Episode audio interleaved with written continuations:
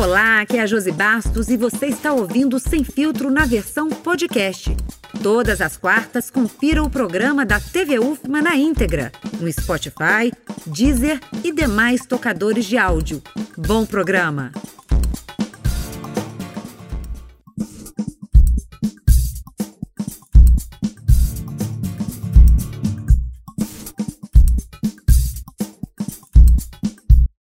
Vem comigo para mais uma edição do Sem Filtro, um espaço de debate de ideias com convidados jornalistas para falar de política, segurança pública, educação, saúde, entre outros assuntos. Ressaltamos que este programa segue todas as normas de segurança e as duas pessoas presentes aqui no estúdio foram vacinadas com a segunda dose da vacina. Aqui no estúdio da TV UFMA já estão presentes os nossos convidados de forma online na nossa telinha. E são eles, Aécio Mack, jornalista e radialista da Rádio Timbira, Maria Regina Teles, jornalista da Rádio Assembleia, e Luciano Dias, jornalista do portal Imirante. Bom, estamos conectados com você também por meio do nosso canal do YouTube, da TV UFMA e das mídias sociais. O nosso entrevistado de hoje é o delegado aposentado e ativista do meio ambiente, Sebastião Uchoa. Sejam todos muito bem-vindos. E, primeiramente, a gente vai rodar um vídeo sobre a trajetória do nosso entrevistado. Vamos lá. Sebastião Uchoa é natural de Recife, casado e pai de três filhos, possui o título de cidadão maranhense concedido pela Assembleia Legislativa do Maranhão. É bacharel em Direito pela Universidade Católica de Pernambuco e especialista em docência superior pela Universidade Federal do Maranhão.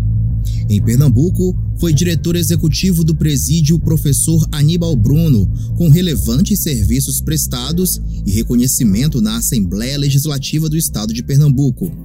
Foi assessor especial do então secretário de Estado da Justiça de Pernambuco e agente de segurança penitenciária da Secretaria de Justiça do Estado de Pernambuco, além de encarregado de recursos humanos da Superintendência do Sistema Penitenciário de Pernambuco. O show é delegado de polícia aposentado, ex-secretário de Justiça e Administração Penitenciária no Maranhão, ex-superintendente de Polícia Civil e ex-diretor-geral da Escola de Polícia do Maranhão e ex-delegado do Meio Ambiente.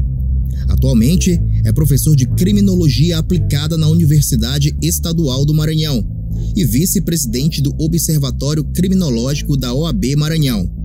O Shoa também é presidente de honra da ONG de proteção animal Lar de Noé e advogado criminalista. Atua como membro da Comissão de Defesa dos Animais da OAB Maranhão e é sensível às causas sociais e de cidadania, como superintendente da capital, implantou uma série de projetos e atividades voltadas para o público LGBTQIA, guardadores de veículos, entidades de proteção aos animais, menores infratores, sendo pioneiro no país em fazer uma abordagem diferenciada com as Cracolândias. E promoveu também diversas reuniões e encontros com as comunidades da região metropolitana.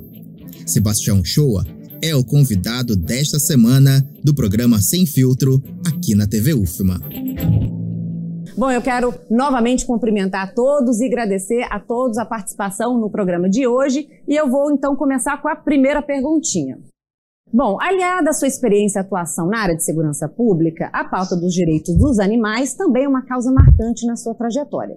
E já temos avanços aí na legislação do Estado com a criação de leis e códigos sobre o assunto. Mas eu queria começar hoje a roda com uma avaliação do senhor sobre o papel e responsabilidade do poder público no tratamento dessas questões. É, a princípio, agradecer, parabenizar a TV UFM por essa grande oportunidade de estar aqui, né, fazendo com que os animais sejam ouvidos por meio de minha pessoa, enquanto ativista da causa animal. E centralizando na pergunta, que foi bastante cirúrgica em todos os sentidos, os animais não humanos por excelência e até os animais humanos pertencem ao Estado. Então, o Estado, quanto ente de promoção de políticas públicas, tem um dever número um de promover essas políticas públicas. Não só no aspecto de legislação, mas de efetivação dessas legislações. Você colocou uma coisa muito interessante. Nós temos uma legislação da Lei Estadual de Proteção dos Animais, que foi atualizada com base em inúmeras co cobranças de nós ativistas enquanto a causa animal, fizemos várias reuniões no gabinete do deputado Roberto Costa, até que o, a, o atual governo do estado sancionou ainda mais, é, eu diria assim, é, é, vetando três artigos fundamentais, que era a criação da Delegacia Especial de Proteção dos Animais, a criação também de um Conselho Estadual de Proteção dos Animais e de um fundo estadual que venha é, é, ter recursos para se implantar as políticas públicas. Como, como foram praticamente é, vetados esses três artigos, e a legislação ela existe, ela praticamente está com um corpo sem alma. E ela precisa até hoje, enquanto poder público nas políticas públicas, de ser é, é, regulamentada por meio de um decreto que há oito anos a gente vem cobrando que dessa efetivação, dessa, dessa de, de, baixar esse decreto. Porque o decreto em si ele regulamenta como é que vai funcionar essa política pública, quem vai fazer o que nesse cenário.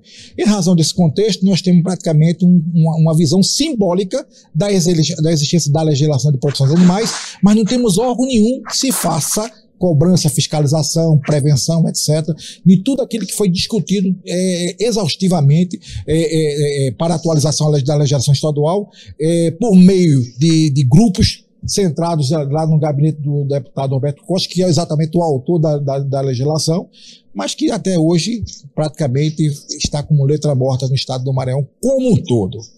Vamos abrir essa roda. Alguém quer fazer uma pergunta? Então, eu, eu sou é, tutor de pets, né? Eu tenho dois pets, eu tenho o Paco e eu tenho a Greta.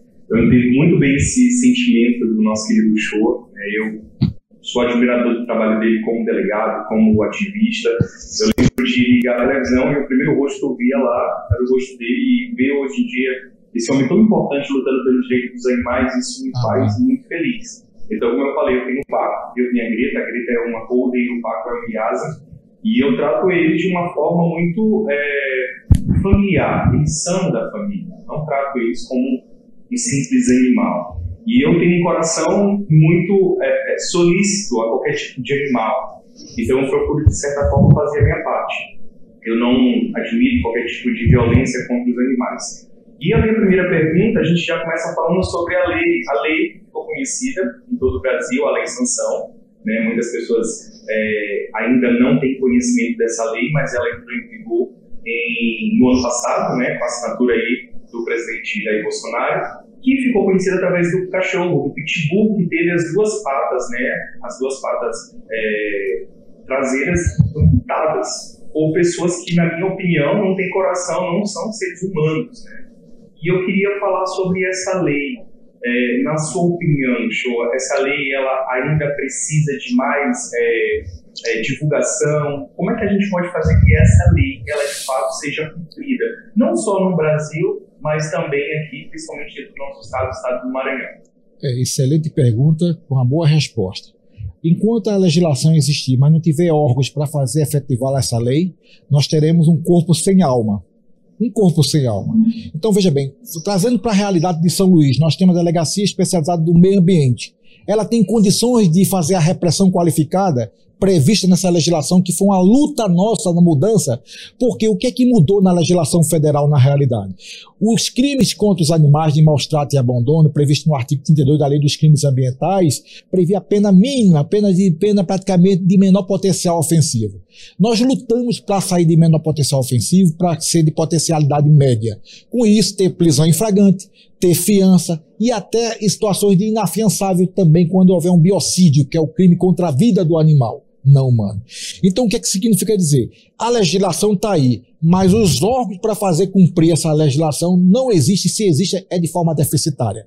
Eu estive delegado do meio ambiente, eu sei qual é essa realidade profunda, porque a delegacia do meio ambiente ela tem como atribuição, além de é, proteger a fauna, a flora, o patrimônio artístico e é, cultural, tem uma série de outras atribuições. Moral da história, essa, é, essa lei, enquanto avanço da nossa conquista, interessante no aspecto formal, mas no aspecto material, praticamente vai continuar se enxugando gelo.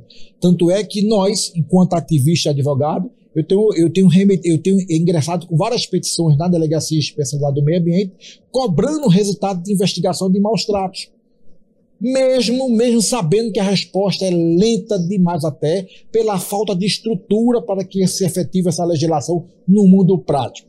Entretanto, já foi um grande avanço enquanto filosofia de mudança de mentalidade e é preciso uma educação ambiental de todo o país de que é, espancou, maltratou, abandonou o animal, é cana.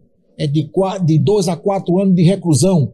É afiançável e torna-se até inafiançável se o crime for de maneira habitual reiterada. O que, é que significa dizer? Que no aspecto formal foi um avanço, mas no aspecto material, se não existia a política pública estadual e municipal para poder fazer a repressão, vamos continuar enxugando o gelo e sonhando por dias melhores. Uhum. Luciano Dias, Doutor Shoa, é, a gente está falando da nova lei que o Aécio citou, né? E a gente sabe que a pena agora ela passa para quem comete maus tratos contra cães e gatos, ela aumenta de 2 a 5 anos de prisão, mais a multa e mais a proibição da guarda do animal. Na prática, esse aumento da pena ele diminui as chances de suspensão dos processos criminais, mesmo que não resulte em prisão efetiva do agressor, né?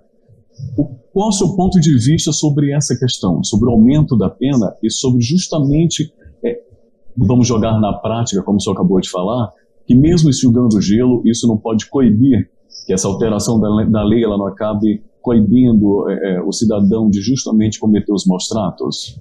É, eu não tenho a menor dúvida. Veja bem o que acontece. Em matéria de ficar no inconsciente coletivo, a existência da legislação, no aumento da pena, da mudança de modalidade de pena, eu não tenho a menor dúvida que cria no imaginário social isso médio e longo prazo, desde que haja uma difusão muito profunda, reiterada desse sentido, um receio, um recuo.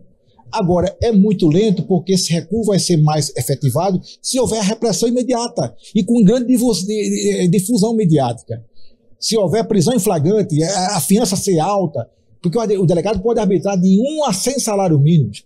Então, se ele colocar bem alta para o camarada segurar dois, três, quatro meses de, de, de ver o sol nascendo quadrado, vai pensar 10, 15 vezes.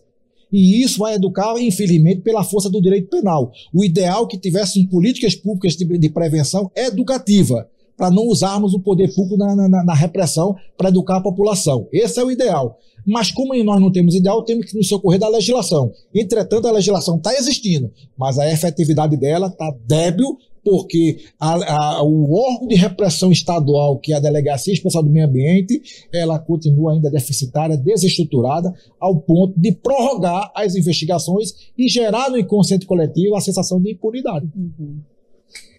Maria Regina Teles. É um prazer estar aqui para falar sobre esse tema, sendo também porta-voz aí dos nossos colegas defensores dos animais, seja eles, sejam eles independentes ou de ONGs. Perfeito. E mandaram aqui eu, eu perguntar ao senhor, é, e eu acho que todos nós queremos saber também, como é que o cidadão comum ele pode atuar de uma maneira mais efetiva para que ele alcance realmente resultados quando ele, por exemplo, encontrar casos de maus tratos? Olha, uma pergunta fantástica, né, que, que assim, assim ele proporcionou, porque, veja bem, o Código de Processo Penal tem um dispositivo que pouca população sabe disso. Diz assim: a qualquer do povo pode, as autoridades e seus agentes devem. Um poder categórico deve. Então, qualquer do povo pode reprimir a violência contra os animais se tiver em flagrante delito. E o que é que é preciso? A população se organizar para fazer essa repressão pontual e chamar pelo 190 a força pública para fazer a contenção e levar para a delegacia para ser formalizado a, a, autuação em flagrante. Então, qualquer do povo pode, em estado de flagrância, no caso dos crimes ambientais, contra os animais especialmente, se tiver, se tiver alguma situação de flagrante, não pense nem duas vezes, duas de três, quatro, cinco pessoas e arromba aquele portão e vai tirar aquele animal daquela penúria.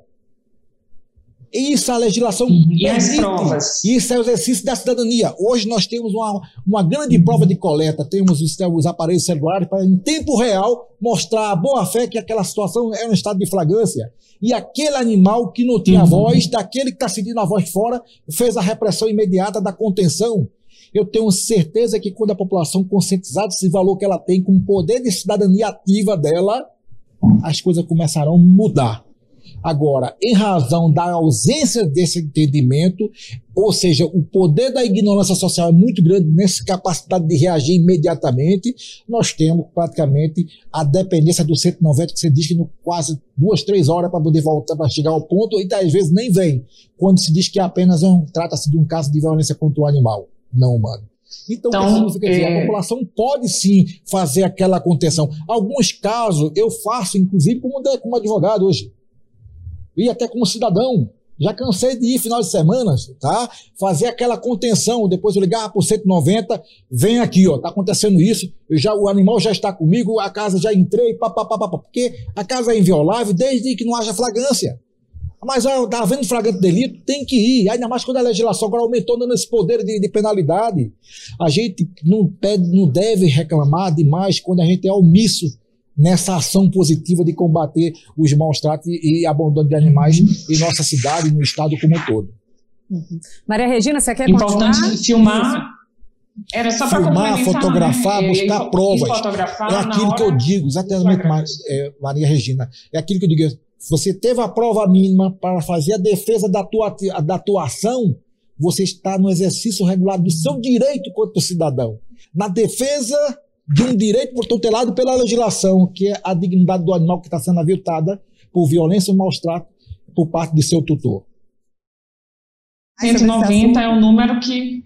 É, o 190 hoje é o da Polícia Militar, pelo que cai no CIOPS. O CIOPS aciona imediatamente a Polícia Militar com a viatura diária e aciona também a delegacia de plantão, se for nos finais de semana ou a delegacia diária do distrito da área que está acontecendo aquela violência. Quando o caso específico é em São Luís, geralmente durante a semana, eles acionam e, é, automaticamente a, a viatura diária e a delegacia especializada do meio ambiente. Que se você ligar para lá agora, não tem agente, não tem ninguém. Porque não tem, porque não tem efetivo. Se tem apenas um agente, só que como é que ele vai fazer tudo? Um escrivão, um modelo, não tem condições. Então, infelizmente, é aquilo que eu falo lá para o Luciano. A legislação existe, mas a repressão está ainda existindo pior, e aí fica como se fosse um corpo sem alma. Vamos falar sobre esse assunto e outras coisas. A gente vai para um rápido intervalo. No próximo bloco tem mais debate aqui no Sem Filtro. A gente volta já já. Você está ouvindo Sem Filtro na versão podcast. Estamos de volta com Sem Filtro e o nosso entrevistado é o delegado aposentado e ativista ambiental Sebastião Uchoa. Destaco aqui a participação deste time de jornalistas convidados para esse debate sem filtro aqui na TV UFMA. E não esqueça de conferir nosso programa no nosso canal do YouTube e nas mídias sociais pelo link que aparece aí na sua telinha. Bom, eu ainda quero puxar um pouquinho a respeito da legislação. O senhor apoiou o prefeito Eduardo Braide. Como é que tem sido o papel do município no tratamento dessas questões, por exemplo, com o fundo municipal, a criação dos conselhos, com esse apoio? Excelente pergunta, eu lhe agradeço profundamente, os animais também agradecem. Esse é um déficit muito grande que a atual gestão do município tem com a causa animal. Já estamos no oitavo mês do ano. Tá? Estive com, com o deputado, com o prefeito Braide, tá? em, em situações distintas, cobrando essa, essa implantação dessa política pública, porque foram colocados quatro itens no programa de governo dele, tá? a meu pedido, em duas reuniões técnicas dentre as quais a criação do hospital veterinário, tá? a criação também de um órgão de repressão, um órgão de, de, de, de proteção dos animais para fazer a fiscalização e repressão, o Fundo Municipal de Proteção dos Animais e também a questão do Conselho para discutir as políticas públicas de bem-estar animal. Eu estive com ele, encaminhei para ele uma, uma, uma, minuta de legislação produzida por nós com muito sacrifício. Eu estive na Secretaria Executiva de Direitos Animais da Prefeitura da cidade do Recife, trouxe tudo que é material de lá, entrevistei o secretário, entrevistei o diretor do Hospital Veterinário do Recife, entrevistei pessoas que estavam, mandei esse material tudo para o atual prefeito Bright, no sentido de ele perceber que essa política precisa realmente ser sair da abstração para o mundo concreto. Ele me garantiu e nós temos essa grande esperança que ele cumpra com essa, com essa, com essa implantação dessa política pública nesses quatro vieses e São Luís vai com isso resgatar em definitivo essa dívida que tem com, com os animais não humanos, seja lá felino, caninos ou de grande porte. Por quê? Porque de médio e grande porte, porque na verdade nós não temos nada em termos de legislação municipal que venha contemplar a proteção animal. Temos apenas uma legislação da época de Tadeu Palácio com relação a um veículo de tração animal para regulamentar. Pelo amor de Deus, nós temos que extinguir o veículo de tração animal. É uma vergonha o município de São Luís ainda ter jumentos em carroças. Então, a proposta de fazer, discutir essa política dentro do Conselho Municipal de Proteção dos Animais, quando ele assim implantar o Conselho, é buscar mecanismo alternativo de atender o carroceiro, num período de dois anos, hipoteticamente, de habilitação para ele ter subsistente próprio, e os animais serem retirados de circulação e colocar em ambiente para ter uma vida digna até o final de, de, seus tempos. Por que isso? Porque o São Luís faz isso, vai continuar manchando a cidade com violência e maus tratos animais em todos os sentidos, porque não tem política pública de bem-estar animal. Ontem mesmo um vereador de, de Pasto me ligou, doutor, vem aqui dar uma palestra para, meu, para, para os alunos das escolas municipais sobre a violência contra os animais, porque a carência é muito grande. E São Luís tem como puxar isso enquanto política pública que vai contaminar na, na, no sentido positivo, Ribamar, Passo e Raposa, no que diz respeito ao bem-estar bem animal, enquanto política de Estado municipal. Enquanto isso não existir, a gente vai ficar praticamente, olha, oitavo mês do ano, então eu particularmente pretendo, inclusive, ir até sexta-feira ao prefeito Bride, no sentido de dar praticamente um ultimato. Prefeito, pelo amor de Deus, agora eu vou ter que colocar o meu ativismo na rua. Porque eu não estou atrás de cargo nenhum, estou atrás da política pública de bem-estar animal. Eu renunciei a uma candidatura a vereador, me desfiliei de partido político, eu acho que a Casa Animal não pode ter partido, não deve ter envolvimento partidário. A causa animal tem que ter uma, um único partido, é o bem-estar, o bem-estar de todos os animais, não humanos e humanos, que é a questão ambiental. E com isso a gente vai ser ativista e digo, vamos arregaçar a manga e para poder cobrar. Vamos dar, vamos dar um período de observação, vamos dar um voto de crédito, porque o, o prefeito Braide, na realidade, foi, foi o deputado que criou o Dia de Protetor do Animal no Maranhão. Quando ele, quando ele, ele voltou na sanção, da, na, na da legislação dos crimes ambientais em Brasília, ele me ligou e mandou assim: ó, votei em tua homenagem. Então, um homem desse tem sensibilidade com a causa animal. Eu acredito muito que ele vai implementar essas políticas públicas. Nós temos essa, é, essa, essa grande esperança. Nós mendigamos oito anos no prefeito da gestão anterior é, políticas básicas. Promessas vazias vieram muitas, mas a efetivação praticamente eu deixei de participar dessas audiências públicas porque a gente cansa. E aí que acontece? A esperança maior é que ele efetive o que estava num programa de governo dele, que eu coloquei isso com muito carinho, numa discussão técnica fantástica, e a sensibilidade dele com a causa. E ao renunciar, eu fui para campo, eu rodei a cidade é, fazendo carreata, caminhada, que você pensar. Tudo em prol da causa animal, para que os nossos, nossos companheiros, seja ativista é, e ligado a ONGs ou não, possam, pelo menos, médio e longo prazo, pararem de sofrer tanto, levando o poder público nas costas. Vamos fazer esse debate rodar aqui. Luciano Dias. É, um dos pontos citos na nova e defendido por alguns, algumas pessoas que defendem os animais da lei de sanção é a restrição da guarda de animais é, que está na lei e conforme eles não esclarece a espécie e o tempo de proibição. Só que essa questão ela acaba acarretando outro, um outro ponto no efeito dominó. A questão leva ainda ao problema de esses animais que eles são ricos de uma situação de maus tratos. A gente fica na dúvida, para onde eles vão? Né? Quem vai cuidar? Com que dinheiro, com que verba pública ou privada é que esses animais são usados? Né? Então, assim, para o senhor, o que é que falta? Como é que a gente pode resolver utilizando essa lei de sanção para poder tentar? Não, a gente, a gente tem ciência de que não vai acabar os maus tratos, infelizmente. Mas a gente pode ir. Né? O senhor citou uma outra situação tão importante, que é a questão da denúncia, entendeu? Então, assim, eu volto à pergunta. Como é público, ele pode ajudar? Porque a polícia tira o animal, mas vai levar para onde? Quem vai cuidar? E quem encara esse cuidado? É muito simples, Luciano nós encaminhamos pra, para o prefeito Bright tá, uma minuta de legislação de política de bem-estar animal. Nessa política, nessa minuta, contempla guarda responsável, guarda provisória, guarda definitiva, mecanismo de assistência, de chipagem, de controle de natalidade, de, enfim, todo um conjunto. Essa legislação está na apreciação do gabinete do, do, do nosso prefeito Braide, é, sob uma equipe de, de, de, estudo dela, a fim de que ele mande essa mensagem para a Câmara dos Vereadores, implantando primeiro a política pública de bem-estar animal no município de São Luís. E a partir dela vem os órgãos de acolhimento, de tratamento, que é o hospital veterinário, acolhimento e de repressão pelo poder de polícia ambiental que lhe pertence ao município no que é da legislação federal. A gente não pode confundir o que é a legislação federal, que é os crimes ambientais, com a política pública municipal, que é uma legislação municipal que inexiste.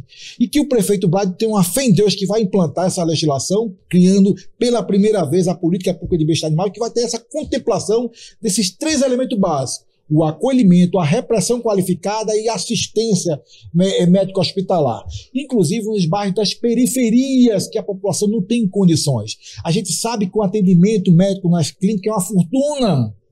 E a população não tem condições.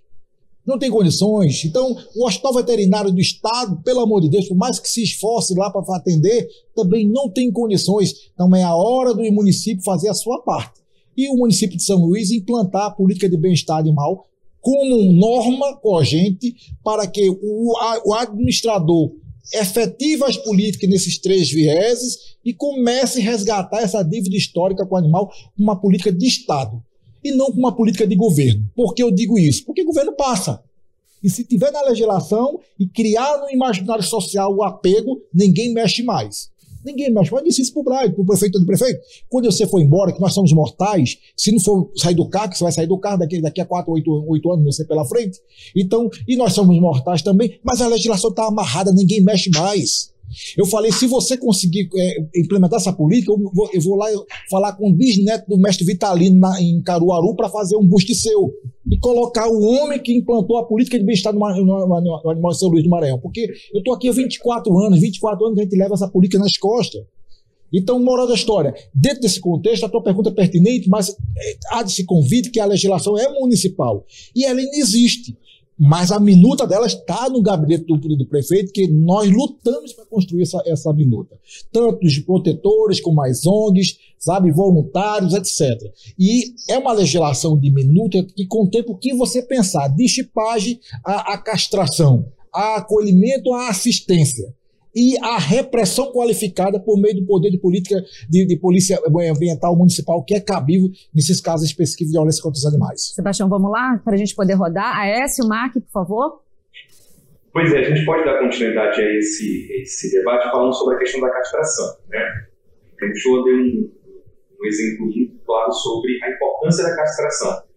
Eu fiz uma pesquisa antes de vir para cá e notei que nos países mais vivos a castração faz parte da legislação, faz parte do dia a dia desses países. Que isso reflete? Menos animais abandonados na rua, porque ali está controlado né, a proliferação, o crescimento desordenado desses animais. Então, a gente precisa lutar para que a castração ela vire algo que seja corriqueiro da nossa cidade. A gente vê as ONGs, né, várias ONGs aqui em São Luís, fazendo vaquinha, fazendo campanha para castrar gato, castrar cachorro, então a gente precisa levar voz e falar sobre a castração.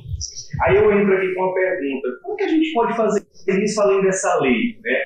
Será que eu posso fazer isso da minha casa, levantando minha voz no Instagram? Como que eu posso fazer para que a gente entenda que a castração é uma solução muito importante para esse controle da população animal? Bom, essa é uma pergunta fantástica, sabe, super atual, porque a gente vai também rememorizar a situação do castramóvel no Maranhão e aqui em São Luís.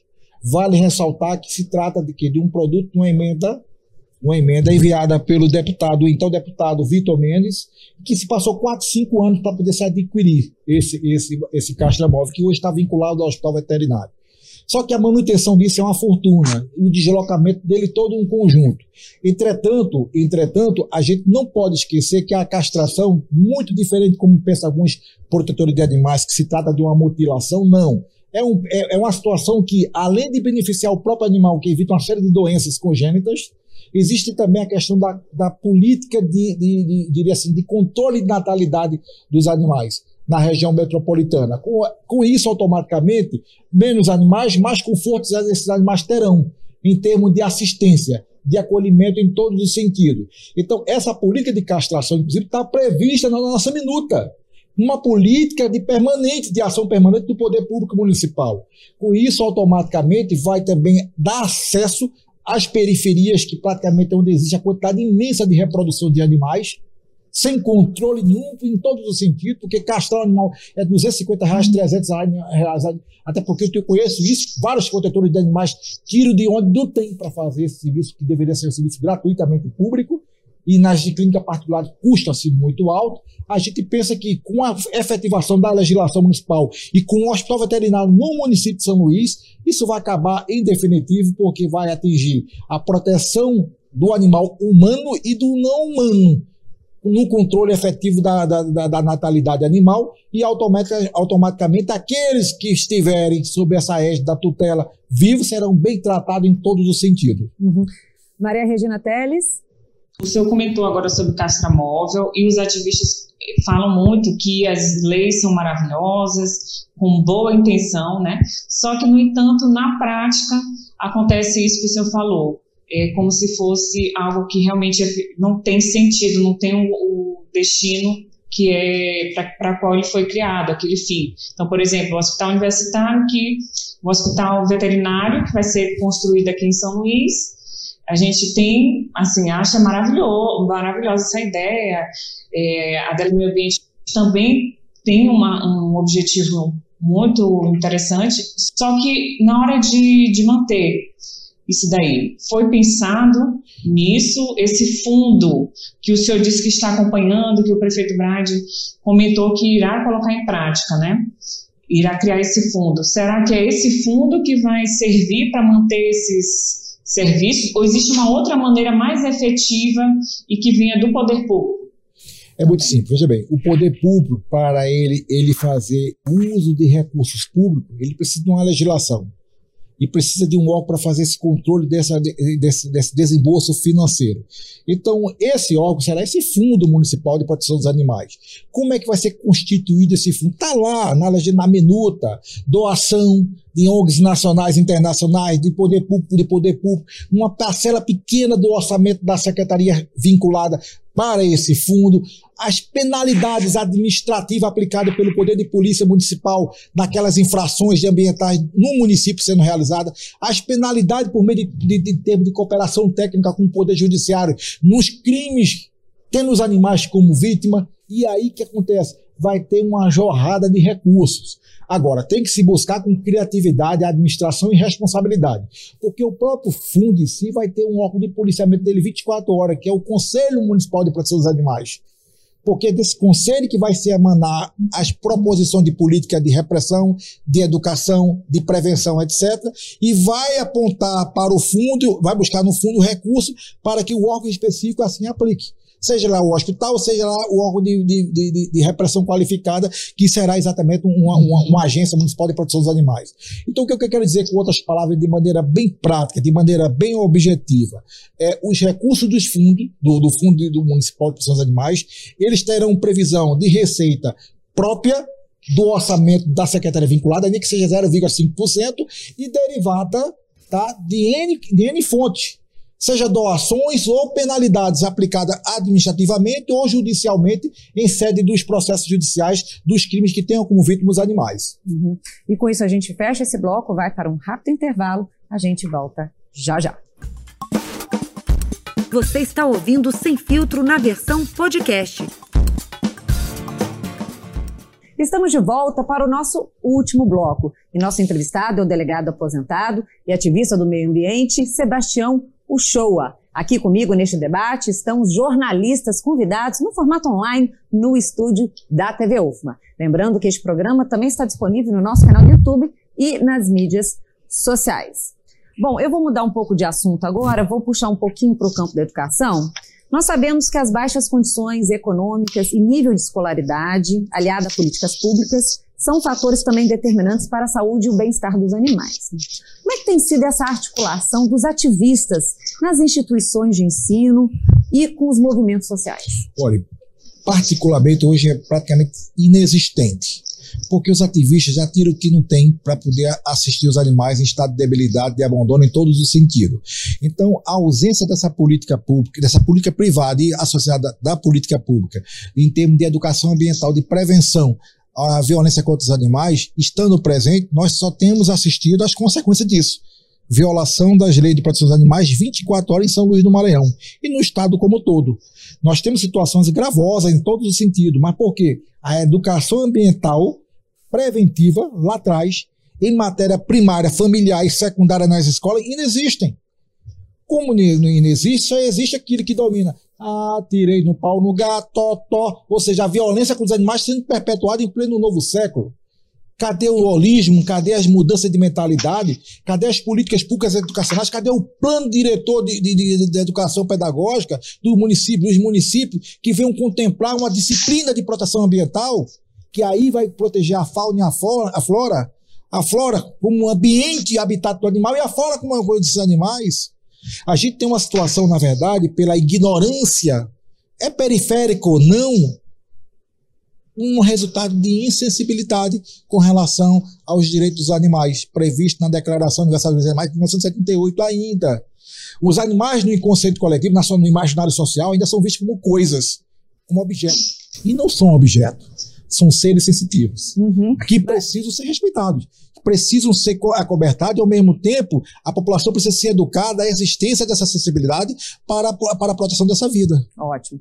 Vamos rodar esse debate. Maria Regina Teres, vamos começar com você agora. O senhor comentou em relação à castração e também um outro problema que os defensores e as pessoas que amam animais enfrentam é a alimentação e por conta da pandemia muitos perderam a condição de pagar essas rações desses animais que eles às vezes recolhem, né, e levam para os seus lares ou as ONGs mesmo que cuidam.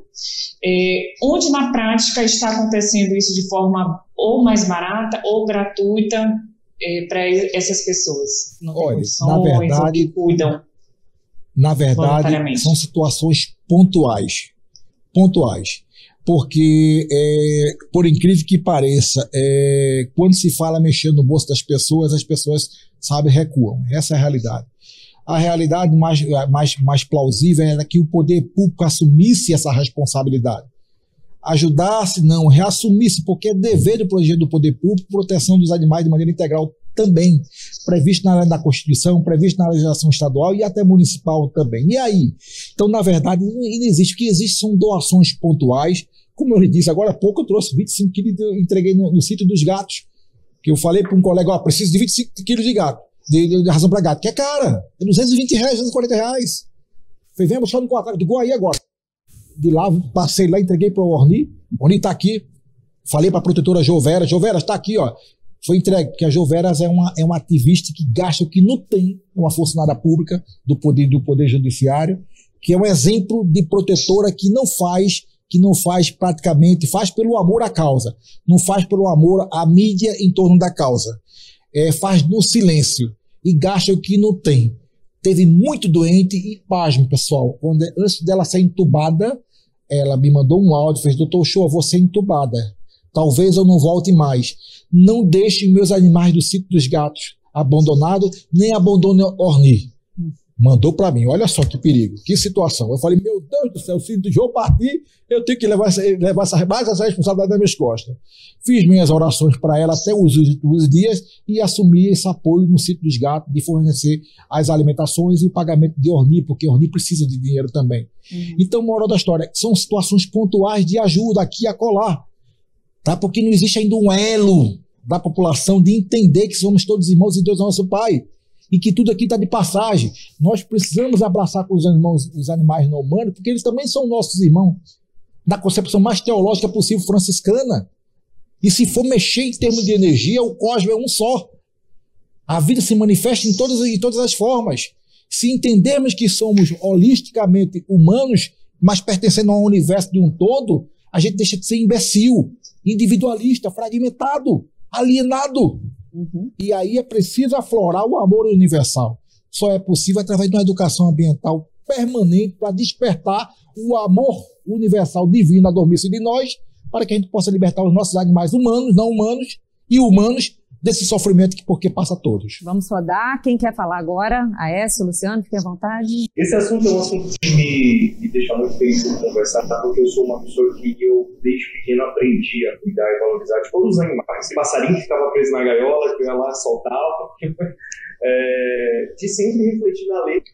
Eu atirei para o gato também, fiquei pensando nisso. Nossa, como Todo tempo a gente cantou essa música, né? E a gente vai agora para a esfera espiritual, que eu tenho conhecimento sobre o show, sobre o conhecimento, sobre a espiritualidade dele. E a gente sabe que durante a pandemia, tem uma pesquisa que foi realizada aqui no ano de 2020, a gente teve um aumento de abandono de animais. E, na minha opinião, o animal não é descarte. Como é que você vê essa situação do abandono, a questão espiritual, né, dos seres não, é, dos espíritos não evolvidos? Como é que, que gira tudo isso dentro da questão holística na tua visão, Shoa? E por que, que as pessoas ainda pensam duas vezes antes de adotar, por exemplo, um vira-lata, um caramelo? Por que, que elas pensam dessa forma? Belas perguntas, belas perguntas, complexas respostas. Quando se fala de espiritualidade do animal, a gente vai discutir uma série de, de fatores. Mas é, é, inegável que os animais têm alma. São dois livros clássicos, se pode ver, Os Animais Têm Alma, que, é que são clássicos. E leiam também, se puder, o Evangelho segundo os Animais. Você lê e chora, lê e chora, chora e lê. Então, na, nessa concepção de espiritualidade dos animais, eu não tenho a menor dúvida. O que falta é despertar a espiritualidade nos animais humanos, da existência da espiritualidade dos animais não humanos. E vamos se compreender que dentro do, do, da universo somos todos irmãos, dentro de um cosmos, de, um, de uma energia única. O amor ele, é ele se divide, mas ele é um só. Ele é um só. Então, nesse aspecto da espiritualidade, pergunta belíssima essa. Essa eu sou apaixonado pela espiritualidade. Leio isso desde há 30 e poucos anos na minha vida. Sou eterno analfabeto da espiritualidade. Eu falo, não estou falando de espiritismo, falo de espiritualidade que transcende, que até ultrapassa o espiritismo. Mas sou apaixonado pela doutrina espírita, embora sendo católico. E todo domingo estou lá na, na, na, na, minha, na minha congregação no Menino Jesus de Praga. Porque o amor de Deus está em todo canto. Está em todo canto. Essa colocação, quando você fala também em outro viés também, que aí é importante, é importante deixar bem claro que, que ou a gente desperta para essa situação desse, desse conjunto do todo em nós, ou do contrário, a gente vai continuar sofrendo profundamente. A gente sofre, porque quem tem animal em casa sabe disso. Os animais conversam conosco. Eu tenho Nina. Nina, meu amigo, quando Nina olha para mim, eu fico desconfiado. Geralmente é a partida de um ente querido, quando ela olha triste. Todos os meus entes queridos que partiram, meu pai, minha mãe, meus irmãos, tudo, Nina anunciou. É impressionante. É impressionante. Os animais têm um poder que não sabe pela ignorância social de trazer uma doença do animal humano, tutor dele, para ele, energeticamente. Ele morre pelo seu tutor. Ele morre pelo seu tutor. Poucas pessoas conhecem esse fenômeno. É um fenômeno mediúnico espiritual.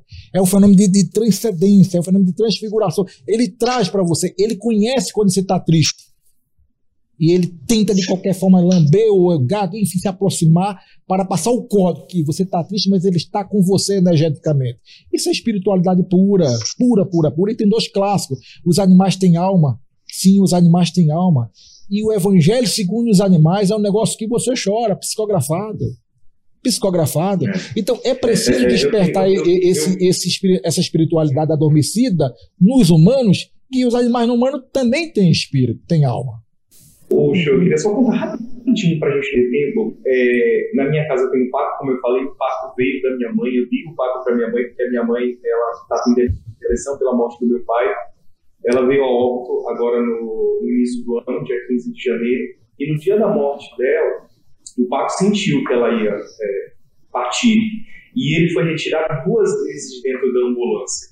E quando o Marqueiro contou isso pra gente, que ele nunca tinha visto isso, um cachorro gemer, chorar pela dona, é, botar as patinhas na, na ambulância subir e ser tirado da ambulância. Nossa, me arrepio todo falando sobre isso. E ele tinha uma ligação muito forte com ela. Então, a, a gente consegue compreender, de certa forma, como é que é a ligação deles né, consultores, né, com parte da família, eles vêm por algum motivo para nós. É. Fica muito emocionante essa conversa como, agora. Como o programa não tem filtro, né? Chico Xavier tem várias experiências nesse sentido com a, com a cadelinha dele, né? Várias experiências fantásticas.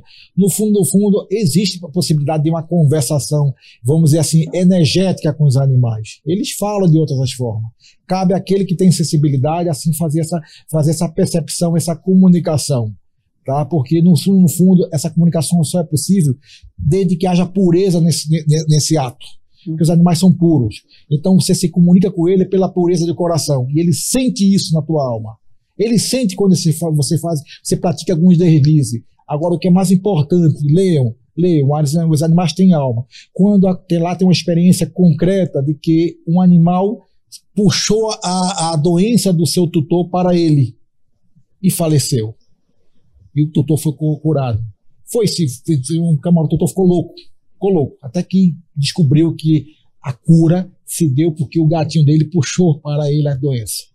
É o amor que os animais têm, que é, não tem troca, não tem interesse, não tem nada. Sim. Só um olhar, já é um olhar vivo. Eu penso o seguinte, eu já tentei, eu já tentei na minha vida, claro, várias vezes ser vegano, mas, mas vegano, mas não consegui por causa da cultura. Entretanto, eu tenho minhas resistências, porque, olha, eu tenho um galinheiro no meu sítiozinho, tá? As galinhas todas lá vão morrer de velha, mas não vão morrer, não vão. Agora, Sebastião, só porque são os ovos. Eu vou ter que te interromper para a gente rodar, Vá. porque nosso tempo está acabando. Ah, Luciano, perdão, por favor, fique à vontade. A gente voltando para a questão da educação, é, existe uma questão muito básica, falou em toda a nossa conversa, que não adianta ter leis, não adianta serem reformuladas, serem criadas, adaptadas, se não tiver conscientização. Sim, é, de toda a nossa essa exato, eu sempre falo até nessa questão é, do espiritismo, da conexão dos animais com os donos, é uma questão de conscientização. É, Para o senhor, além disso, além dessa conscientização, de que outra maneira prática poderia ser empregado, como o senhor citou, nas escolas, né, em matérias, e a Regina também falou na questão da, da de divulgação né, de colocar frente a lei para que as pessoas fiquem cientes que é lei e de como podem ajudar. Como é que o senhor, com toda a experiência, toda a bagagem que o senhor tem, como é que o senhor, na prática, com todos esses anos, aprendeu a ser o caminho da felicidade, o caminho mais fácil para tentar ajudar os animais? Olha, o caminho mais fácil é isso que a TV UFMA está fazendo difusão, divulgando, divulgando consciência, despertando consciência, fazendo com que, que ecloda, é, é, exploda aquela ignorância e pela consciência, por meio desse veículo de comunicação, se desperte, se, se desperte é, na, na população como um todo a necessidade de se entender que os animais, queiramos ou não, são nossos irmãos. E dentro dessa concepção, a gente começa a entender que a consciência difundida e despertada é fundamental por meio de todos de mão dadas, inclusive a mídia escrita, falada, é, em todos os sentidos. Sem ela, a gente, eu penso que houve um avanço muito grande, muito grande. Por exemplo, como eu estava dizendo aqui antes com a, com a, com a, com a entrevistadora, é, a importância dessa, dessa, dessa reportagem de hoje no universo desse corpo docente e discente. Em todos os sentidos. Que serão agentes multiplicadores também, vão para os seus lares vão levando um pedaço de consciência adormecida, despertado por essa, por essa, por essa, por essa entrevista. A gente sabe perfeitamente aqui, ninguém está discutindo a, a, parte teológica, papapá, de, de, alma não tem alma, não tem alma, nem espiritismo, nem catolicismo. Não é isso.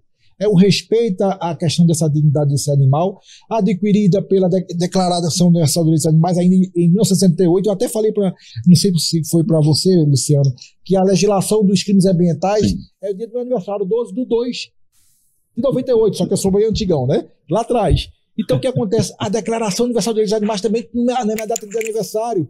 Então, eu penso que a difusão dessa, dessa, consciência, dessa consciência, o despertar, se dá de todas as formas, de micro ao macro. E os meios de comunicações, pelo amor de Deus, é uma, é uma, é uma velocidade imensa para despertar, já que o poder público não está não tá, não tá cumprindo a sua missão educacional básica de fazer com que o meio ambiente seja de forma integral, é, integralmente sustentável, em que, em que todos tenham vidas com dignidade, vai ser o cidadão comum, as mídias como um todo, despertar esse sono adormecido da ignorância de que os animais são nossos irmãos em todos os sentidos. Em relação a esse tema dos animais e a, e a alma, né, espírito, e eu acredito assim, a gente é considerado é, ter seres humanos com inteligência racional e os animais com inteligência irracional.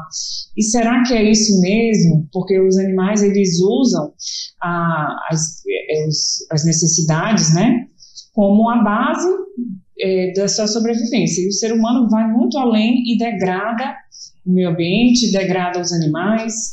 E, então, acho que fica essa reflexão que, na realidade, é esse, né? A gente aprende com os animais também. Eles ensinam muito para a gente o que é dignidade, o que é amor verdadeiro. E eu acho que a gente tem muito a aprender com os animais. Me permita eu acrescentar uma situação freudiana. Segundo Freud, nós temos superego, ego e id. Lembra disso? Id? Uhum. Fonte, instinto. Quem é que não tem instinto? Os animais humanos e não humanos. Todos temos instintos. Quem diferencia o instinto é a racionalidade pelo ego. Quem vai conter o ego é o superego. Analisando nessa perspectiva, todos na base somos iguais, braços dados ou não, todos somos animais irracionais em estado de latência enquanto instinto. Só que eles não têm o ego, porque o superego dele é universal enquanto natureza, ele tem leis naturais que o contêm, só pela sobrevivência do instinto, mas sem a maldade no coração dos racionais. Por isso que muitas vezes é melhor ser irracional a racional. Bom, e com isso a gente fecha o programa de hoje. Eu quero agradecer a participação de todos. Foram muitas contribuições a respeito de políticas públicas, legislação sobre direitos e proteção dos animais. Agradecer a participação dos nossos entrevistadores aqui, Aécio Mac, da Rádio Timbira, Luciano Dias, do Portal Imirante, Maria Regina Teles, da Rádio Assembleia. Por favor, suas últimas considerações. Meu profundo agradecimento à TV UFMA, em nome dos protetores de animais, das ONGs de animais também, e mesmo sem procuração, mas de maneira involuntária. É, é, ao mesmo tempo, nessa oportunidade com a TV UFMA, a gente é, é, é, sonha que a Prefeitura de Cidade de São Luís implemente as políticas públicas que nós já vínhamos alinhavados já no, no programa de governo, para que São Luís resgate essa dívida histórica em todos os sentidos, e nós, protetores e simpatizantes da causa, ONGs ou não, possamos termos lá na frente uma vida melhor, de menos preocupação, porque os animais não humanos já passarão a ser é, atendido pelos animais humanos em política pública de município e de estado. Muito obrigado, eu que agradeço essa oportunidade, porque quem falou não foi Sebastião Chua, foram os animais, apenas fui a voz dele nesse contexto. Sim, muito obrigada então pela sua participação, a participação dos jornalistas, obrigada mais uma vez, e a nossa edição fica por hoje por aqui. Mais uma vez agradeço pela sua audiência e te espero na próxima semana. Até lá!